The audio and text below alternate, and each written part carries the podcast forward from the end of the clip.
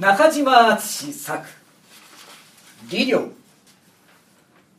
陵が郷土に下るよりも早く。ちょうどその1年前から漢の中老省祖父が故地に引きとどめられていた。元来祖父は平和の施設として捕虜交換のために使わされたのである。ところがその福祉坊がたまたま郷土の内紛に関係したために使節団全員が捕らえられることになってしまった。善雨は彼らを殺そうとはしないで死をもって脅かしてこれを下らしめた。ただ祖父一人は幸福をが演じないばかりか恥ずかしめを避けようと自ら剣を取って己が胸を貫いた。混沌した祖父に対する恋の手当というのがすこぶる変わっていた。地を掘って穴を作り運河を入れてその上に勝者を寝かせその背中を踏んで血を出させたと勘定には記されている。この荒領事のおかげで不幸にも祖父は半日根絶した後にまた息を吹き返した。蘇帝公全雲はすっかり彼に惚れ込んだ。数巡の後ようやく祖父の体が回復すると例の謹慎英律をやってまた熱心に功を進めさせた。英律は祖父が鉄火の罵詈に遭いすっかり恥をかいて手を引いた。その後祖父が穴蔵の中に幽閉された時専門を雪に和して暗い持って上をしのいだ話やついにバイカル湖のほとり人なきところに移されてお羊が父を出さば帰るを許さんと言われた話は時節19年の彼の名とともにあまりにも有名だからここには述べない。とにかく李陵が悶々の余生を故地にうずめようとようやく決心せざるを得なくなった頃祖父はすでに久しく北海のほとりで一人羊を牧していたのである。李陵にとって祖父は20年来の友であった。かつて時を同じうして自中を務めていたこともある。片意地で裁けないところはあるにせよ確かにまれに見る甲骨の死であることは疑いないと亮は思っていた。天官元年に祖母が鍛え立ってから間もなく部の老母が病死した時も亮は養領までその葬を送った。祖母の妻が夫の再び帰る見込みなしと知って去って竹に課した噂を聞いたのは寮の北西出発直前のことであった。その時寮は友のためにその妻の不白を痛く憤った。しかし図らずも自分が郷土に下るようになってから後はもはや祖父に会いたいとは思わなかった。部がはるか北方に移されていて顔を合わせずに済むことをむしろ助かったと感じていた。ことに己の家族が陸せられて再び漢に戻る気持ちを失ってからは一層この関節を辞した牧羊者との面接を避けたかった。コロクコ善雨が父の後を継いでから数年後一時祖母が生死不明との噂が伝わった。父善雨がついに降伏させることのできなかった。この不屈の監視の存在を思い出したコロクコ善雨は祖父の安否を確かめるとともにもし健在ならば今一度降伏を勧告するよう李陵に頼んだ。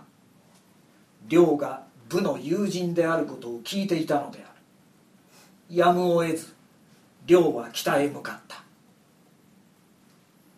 古女水を北に遡り湿居水との合流点からさらに西北に森林地帯を突っ切る。まだところどころに雪の残っている川岸を進むこと数日。ようやく北海の青い水が森と能登の向こうに見え出した頃この地方の住人なる定霊族の案内人は李陵の一行を一軒の哀れな丸太小屋へと導いた。小屋の住人が珍しい人声に驚かされて弓矢を手に表へ出てきた。頭から毛皮をかぶったひげぼうぼうの熊のような山男の顔の中に李陵がかつての一宇級官組織への面影を見いだしてからも先方がこの呉服の体感を先の木と李承慶と認めるまでにはなおしばらくの時間が必要であった。祖父の方では亮が郷土に仕えていることも全然聞いていなかったのである。感動が亮のうちにあって今まで武都の会見を避けさせていたものを一瞬圧倒し去った。二人とも初めほとんどものが言えなかった。寮の共回りどもの給路がいくつか辺りに組み立てられ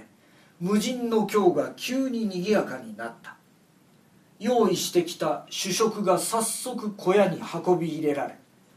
夜は珍しい鑑賞の声が森の鳥獣を驚かせた。滞在は数日にわたった。小野が古服をまとうに至った事情を話すことはさすがにつらかった。しかし李陵は少しも弁解の調子を交えずに事実だけを語った。祖母がさりげなく語るその数年間の生活は全く惨憺たるものであったらしい。何年か以前に郷土のお剣王が漁をするとてたまたまここを過ぎ祖母に同情して3年間続けて衣服食料等を給してくれたがそのお剣王の死後はいてついた大地から野ネズミを掘り出して上をしのがなければならない始末だという。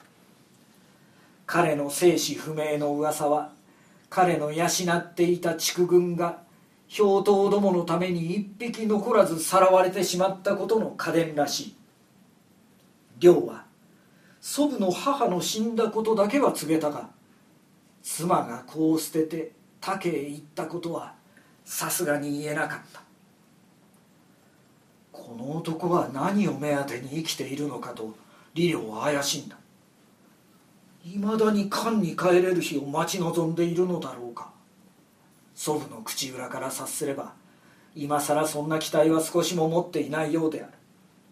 それでは何のためにこうした惨憺たる日々を耐え忍んでいるのか。善雨に幸福を申し出れば重く用いられることは受け合いだがそれをする祖父でないことは初めから分かりきっている。寮の怪しむのはなぜ早く自ら命を絶たないのかという意味であった。李陵自身が希望のない生活を自らの手で断ち切り得ないのはいつの間にかこの地に根を下ろしてしまった数々の恩愛や義理のためであり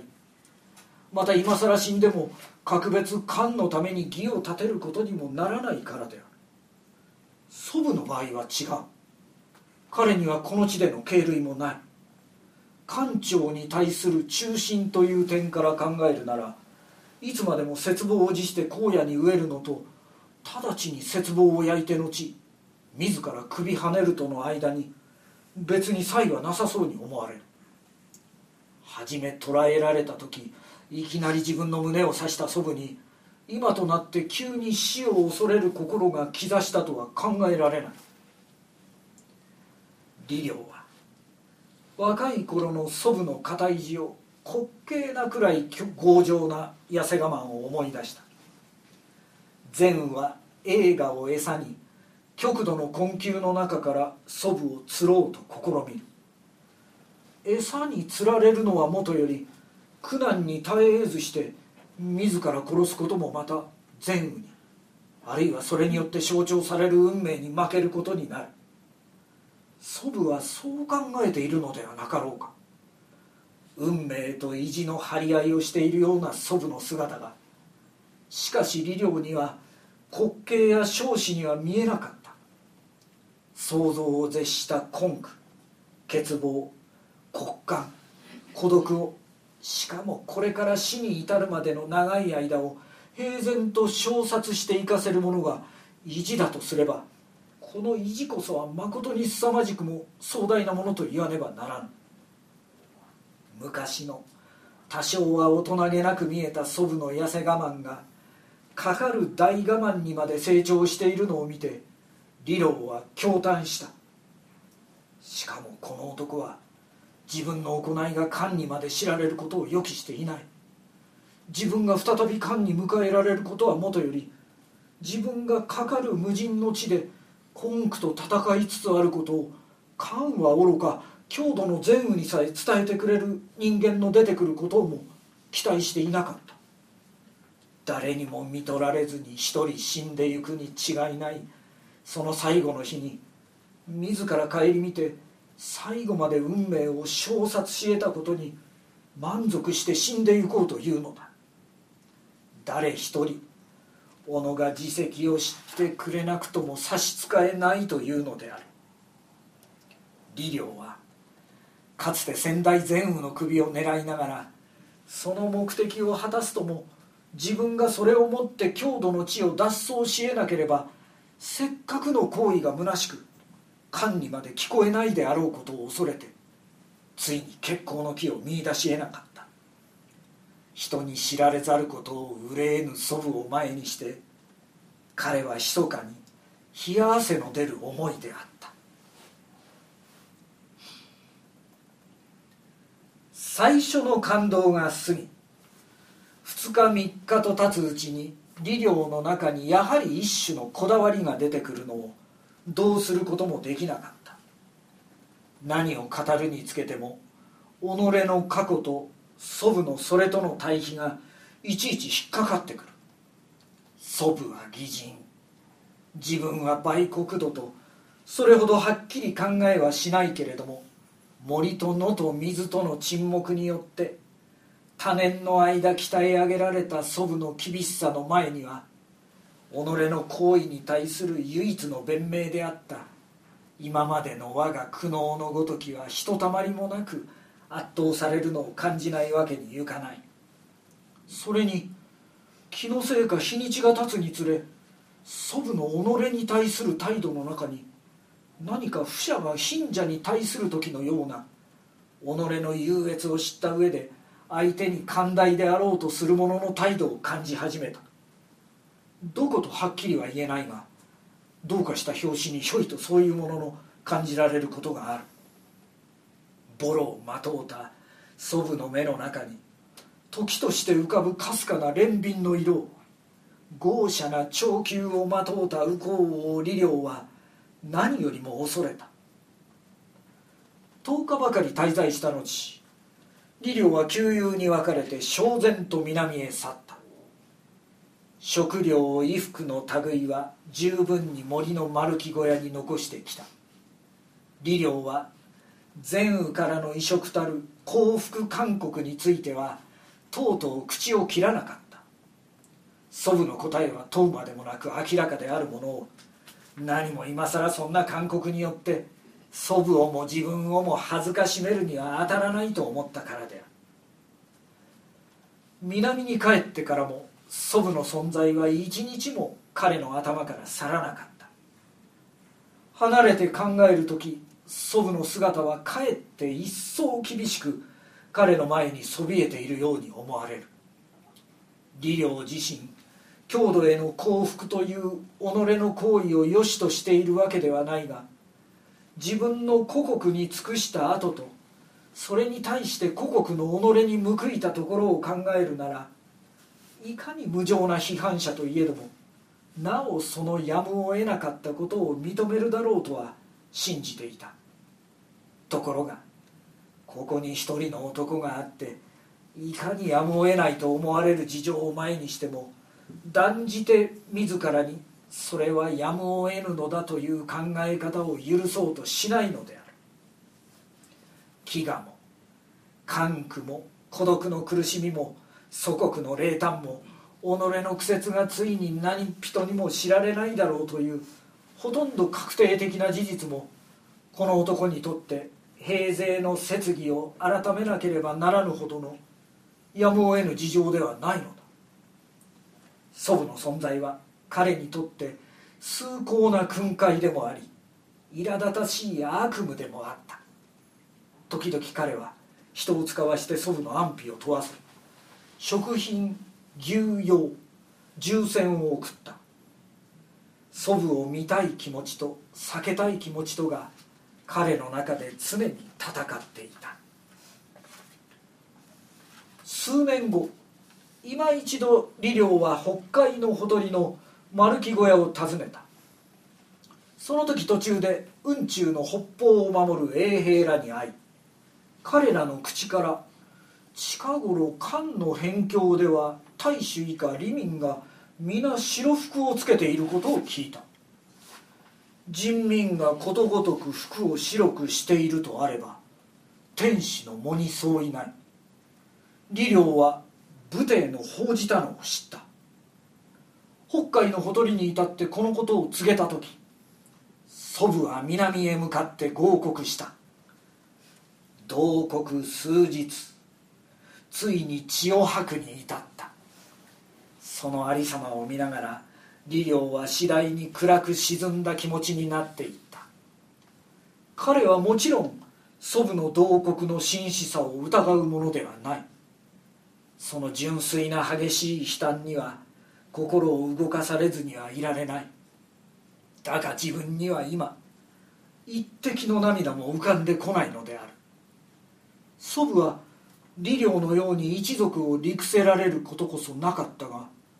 それでも彼の兄は天使の行列に際してちょっとした交通事故を起こしたためにまた彼の弟はある犯罪者を捕らえ得なかったことのために共に席を負うて自殺させられている。どう考えても漢の長から厚遇されていたとは称しがたいのである。それを知っての上で今目の前に祖父の純粋な通告を見ているうちに以前にはただ祖父の強烈な意地とのみ見えたもののそこに実は例えようもなく清烈な純粋な漢の国土への愛情。それは義とか節とかいう外から押し付けられたものではなく抑えようとして抑えられぬこんこんと常に湧き出る最も親身な自然な愛情が称えられていることを李陵は初めて発見した。李陵は己と友とを隔てる根本的なものにぶつかって嫌でも己自身に対する暗い会議に追いやられざるを得ないのである。祖父のところから南へ帰るとちょうど漢からの使者が到着したところであった。武帝の死と小帝の即位と報じて方々当分の友好関係を常に1年とは続いたことのない友好関係だったがそれを結ぶための平和の施設である。その使いとしてやってきたのが図らずも李陵の友老妻の陣立生ら3人であった。その年の2月武帝が報じてわずか8歳の大使仏領が位を継ぐや異常によって自中放射問い各校が大芝大将軍として政を助けることになった。各校は元李陵と親しかったし左将軍となった上官傑もまた領の友であった。この二人の間に領を呼び戻そうとの相談が出来上がったのである。今度の使いにわざわざ領の昔の友人が選ばれたのはそのためであった。前雨の前で死者の表向きの用が済むと盛んな主演が張られる。いつもは英律がそうした場合の接待役を引き受けるのだが今度は李陵の友人が来た場合とて彼も引っ張り出されて縁に連なった。陣立生は領を見たが郷土の大関連の並んでいる前で官に帰れとは言えない。席を隔てて李陵を見ては目配せをししばしば己の頭冠を撫でて暗にその意を伝えようとした。亮はそれを見た。先方の伝えんとするところもほぼ察した。しかしいかなる仕草を持って答えるべきかを知らない。公式の縁が終わった後で李陵英律らばかりが残って牛酒と幕儀とを持って監視をもてなした。その時陣立生が寮に向かって言う。漢では今や大社令が下り万民は太平の人生を楽しんでいる。神帝はいまだ幼少のこととて君が友たる隠し網上官宿が主情を助けて天下のことを用いることになったと。立政は英律をもって完全に個人になりきったものとみなして事実それに違いなかったがその前ではあからさまに領に説くのをはばかった。ただ各校と上官傑との名を挙げて領の心を引こうとしたのである。領は黙して答えない。しばらく立政を熟知してから小野が髪を撫でた。その髪も追形とてすでに中国の風ではない。ややあって英律が服を変えるために座を退いた。初めて隔てのない調子で立政が領のあざ名を読んだ。承継よ。多年の苦しみはいかばかりだったか。隠し網と上官松粛からよろしくとのことであったと。その二人の安否を問い返す両のよそよそしい言葉に追っかぶせるようにして立政が再び言った「松粛よ。帰ってくれ。風紀などは言うに足りぬではないか。どうか何も言わずに帰ってくれ」祖父のところから戻ったばかりのこととて李陵も友の切なる言葉に心が動かぬではない。しかし考えてみるまでもなくそれはもはやどうにもならぬことであった。帰るのは安い。だがまた恥ずかしめを見るだけのことではないか。いかん。言葉半ばにして英律が座に帰ってきた。二人は口をつぐんだ。甲斐が参じて別れ去る時陣立政はさりげなく寮のそばに寄ると訂正でついに帰るにいなき矢を今一度尋ねた。寮は頭を横に振った。丈夫再び恥ずかしめられるあたわずと答えた。その言葉がひどく元気のなかったのは英律に聞こえることを恐れたためではない。後5年。小帝の資源6年の夏。このまま人に知られず北方に急死すると思われた祖父が偶然にも漢に帰れることになった。漢の天使が上林円柱で得た狩りの足に祖父の白書がついていた云々というあの有名な話はもちろん祖父の死を主張する善を切羽するためのデタラメである。19年前祖父に従ってこちに来た上慶という者が監視にあって祖父の生存を知らせこの嘘をもって部を救い出すように教えたのである。早速北海の城に使いが飛び祖父は善雨の帝に連れ出された。李陵の心はさすがに動揺した。再び漢に戻れようと戻れまいと祖父の偉大さに変わりはなくしたがって両の心の仕事たるに変わりにはないに違いないがしかし天はやっぱり見ていたのだという考えが李陵を痛く打った。見ていないようでいてやっぱり天は見ている。彼は粛然として恐れた今でも己の過去を決して非なりとは思わないけれどもなおここに祖父という男があって無理でなかったはずの己の過去をも恥ずかしく思わせることを堂々とやってのけ。しかもその後が今や天下に検証されることになったという事実は何としても李陵には応えた。胸をかきむしられるようなめめしい己の気持ちが羨望ではないかと李陵は極度に恐れた。別れに臨んで李陵は友のために縁を張った。言いたいことは山ほどあった。しかし結局それは子に下った時の己の志が那辺にあったかということ。その志を行う前に故国の一族が陸せられてもはや帰るによしなくなった事情とに尽きる。それを言えば愚痴になってしまう。彼は一言もそれについては言わなかった。ただ縁竹縄にして耐えかねて立ち上がり舞かつうとう。た万里を渡り砂漠を渡り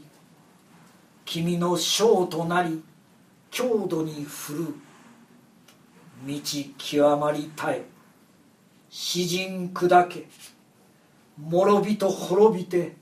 なすでに崩る。老母すでに殺され恩を放然と欲すといえどもまさに伊豆国か奇戦歌っているうちに声が震え涙が頬を伝わった。めめしいぞと自ら叱りながらどうしようもなかった。祖父は19年ぶりで祖国に帰った。祖父と別れた後の李陵については何一つ正確な記録は残されていない。源平元年に故地で死んだということのほかはすでに早く彼と親しかったコロクコ善雨は死にその子コエンテイ善雨の代となっていたがその即位に絡んで左賢王右禄利王の内紛があり遠氏や英律らと対抗して利行も心ならずもその紛争に巻き込まれたろうことは想像に難くない。勘定の郷土伝にはその後李陵の故地で設けた子が右石問いを立てて善雨とし股間や善雨に対抗してついに失敗した旨が記されている。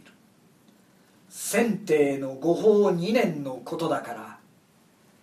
李陵が死んでからちょうど18年目にあたる。李陵の子とあるだけで名前は記されていない。